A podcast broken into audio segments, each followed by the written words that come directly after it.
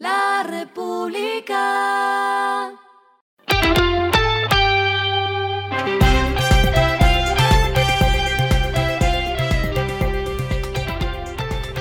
Esto es lo que debes saber al comenzar la semana.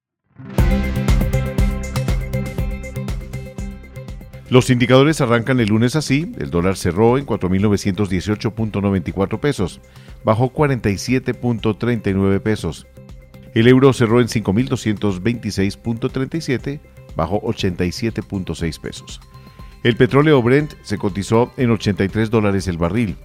La carga de café se vende a 2.160.000 y en la bolsa de Nueva York se cotiza a 2.38 dólares.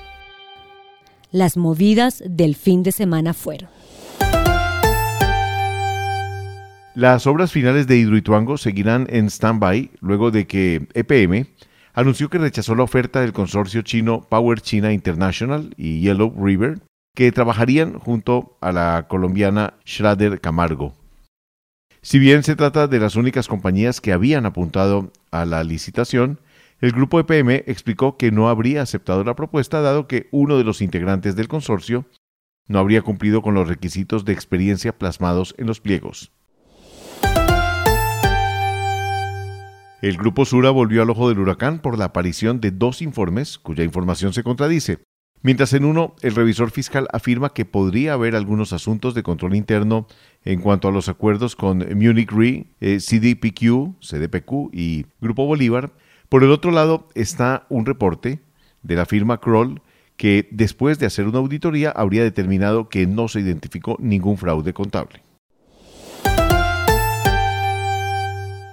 La Superintendencia de Sociedades declaró a Emilio Tapia Aldana como controlante de ICM Ingenieros y de Omega Buildings Constructora y a Hugo Armando Canaval Hoyos como controlante de Intec de la Costa en liquidación judicial. Estas son las sociedades que integran la Unión Temporal Centros Poblados.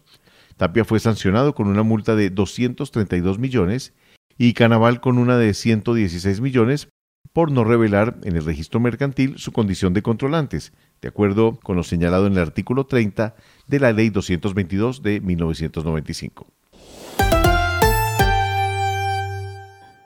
Lo clave del fin de semana.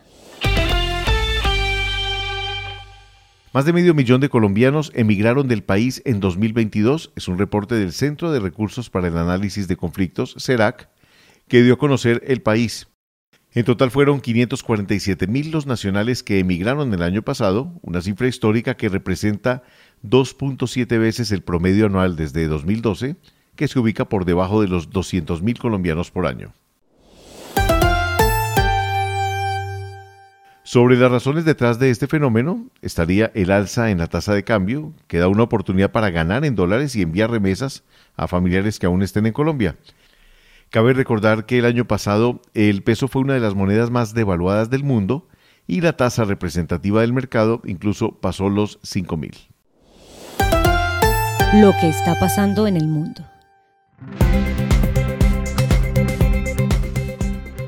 La administración del presidente Joe Biden planea imponer nuevos controles de exportación y una nueva ronda de sanciones a Rusia, apuntando a industrias clave un año después de que Vladimir Putin comenzara su invasión de Ucrania. Las medidas apuntarán a los sectores de defensa y energía de Rusia, instituciones financieras.